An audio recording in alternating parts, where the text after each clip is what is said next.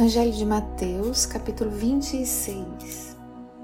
Quando acabou de dizer estas coisas, Jesus disse aos seus discípulos: Como vocês sabem, estamos a dois dias da Páscoa e o filho do homem será entregue para ser crucificado. Naquela ocasião, os chefes dos sacerdotes, os líderes religiosos do povo se reuniram no palácio do sumo sacerdote, cujo nome era Caifás e juntos planejaram prender Jesus à traição e matá-lo. Mas diziam: não durante a festa, para que não haja tumulto entre o povo. Estando Jesus em Betânia, na casa de Simão, o leproso, aproximou-se dele uma mulher com um frasco de alabastro contendo um perfume muito caro. Ela o derramou sobre a cabeça de Jesus quando ele se encontrava reclinado à mesa. Os discípulos, ao verem isso, ficaram indignados e perguntaram por que esse desperdício. Esse perfume poderia ser vendido por alto preço e o dinheiro dado aos pobres. Percebendo isso, Jesus lhes disse: Por que vocês estão perturbando essa mulher? Ela praticou uma boa ação para comigo, pois os pobres vocês sempre terão consigo, mas a mim vocês nem sempre terão. Quando derramou esse perfume sobre meu corpo, ela o fez a fim de me preparar para o sepultamento.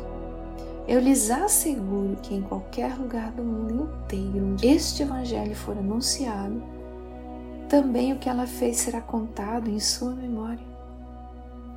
Então, um dos doze, chamado Judas Iscariotes, dirigiu-se aos chefes dos sacerdotes e lhes perguntou: O que me darão se eu o entregar a vocês. E lhe fixaram o preço, 30 moedas de prata. Desse momento em diante, Judas passou a procurar uma oportunidade para entregá-lo. No primeiro dia da festa dos pães sem fermento, os discípulos dirigiram-se a Jesus e lhe perguntaram: Onde queres que preparemos a refeição da Páscoa? Ele respondeu dizendo que entrassem na cidade procurassem um certo homem e lhe dissessem: Mestre diz, o meu tempo está próximo. Vou celebrar a Páscoa com meus discípulos em sua casa.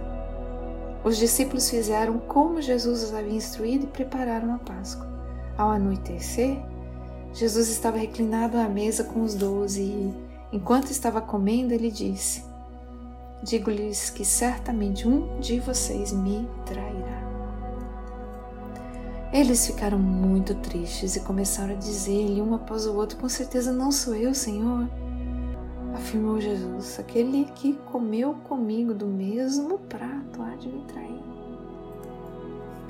O filho do homem vai, como está escrito, a seu respeito, mas ai daquele que trai o filho do homem, melhor lhe seria não haver nascido.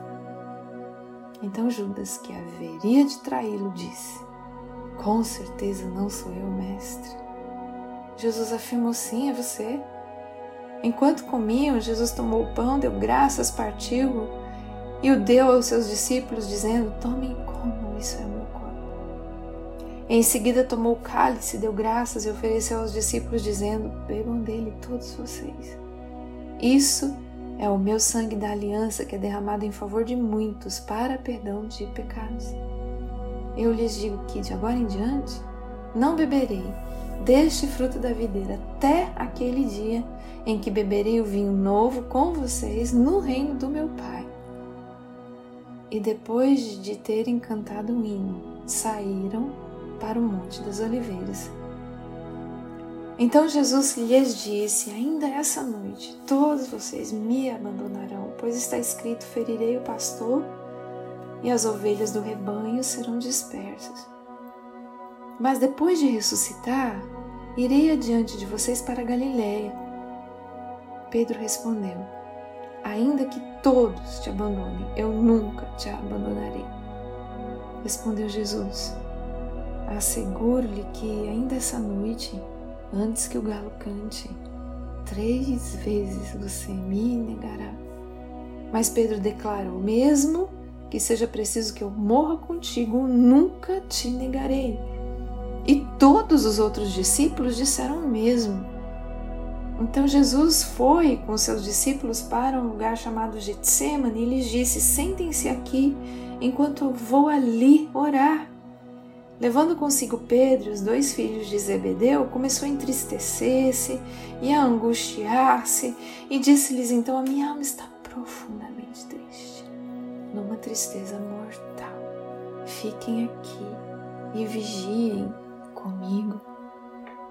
Indo um pouco mais adiante, prostrou-se com o rosto em terra e orou: Meu pai, se for possível, afasta de mim esse cálice contudo não seja como eu quero, mas sim como tu queres. Depois voltou aos seus discípulos e os encontrou dormindo. Vocês não puderam vigiar comigo nem por uma hora? perguntou ele a Pedro. Vigiem e orem para que não caiam em tentação. O espírito está pronto, mas a carne é fraca. E retirou-se outra vez para orar. se não for possível afastar de mim esse cálice, sem que eu o beba, faça-se a tua Quando voltou, de novo os encontrou dormindo, porque seus olhos estavam pesados. Então os deixou novamente orou pela terceira vez, dizendo as mesmas palavras. Depois voltou aos discípulos e lhes disse: Vocês ainda dormem e descansam? chegou a hora. Eis que o Filho do Homem está sendo entregue nas mãos de pecadores, levantem-se e vamos. Ai, venha aquele que me trai. Enquanto ainda falava, chegou Judas, um dos doze, com ele estava uma grande multidão armada de espadas e varas enviada pelos chefes dos sacerdotes e líderes religiosos do povo. O traidor havia combinado um sinal com eles, dizendo-lhes: Aquele a quem eu saudar com um beijo é ele, prendam-no. Dirigindo-se imediatamente a Jesus, Judas disse: Salve, mestre! E o beijou. Jesus perguntou: Amigo, que traz? Então os homens se aproximaram, agarraram Jesus e o prenderam. Um dos que estavam com Jesus, estendendo a mão, puxou a espada e feriu o servo do sumo sacerdote, decepando-lhe a orelha. Disse-lhe Jesus: Guarde a espada, pois todos os que empunham a espada pela espada morrerão. Você acha que eu não posso pedir a meu Pai e ele não colocaria imediatamente à minha disposição? mais de doze legiões de anjos? Como então se cumpririam as escrituras que dizem que as coisas deveriam acontecer dessa forma? Naquela hora, Jesus disse à multidão: Estou eu chefiando alguma rebelião para que vocês venham prender-me com espadas e varas? Todos os dias eu estive ensinando no templo e vocês não me prenderam mais. Tudo isso aconteceu para que se cumprissem as escrituras dos profetas. Então, todos os discípulos o abandonaram e fugiram.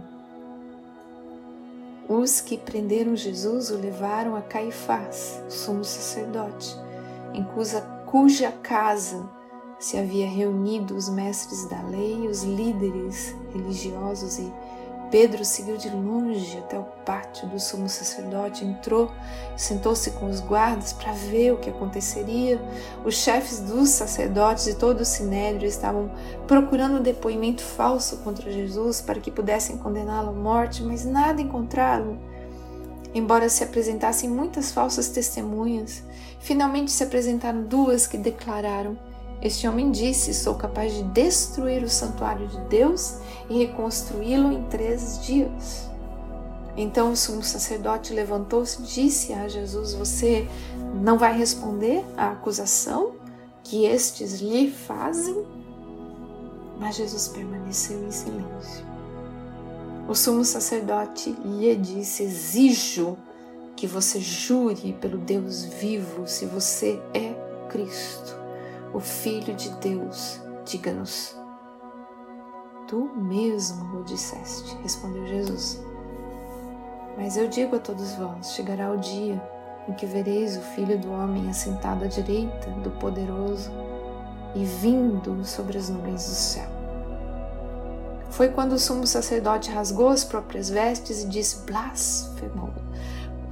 Que precisamos de mais testemunhas? Vocês acabaram de ouvir a blasfêmia. O que acham? É réu de morte, responderam eles. Então alguns lhes, lhe cuspiram o rosto e lhe deram murros, outros lhe davam tapas e diziam: Profetize-nos, Cristo. Quem foi que te bateu?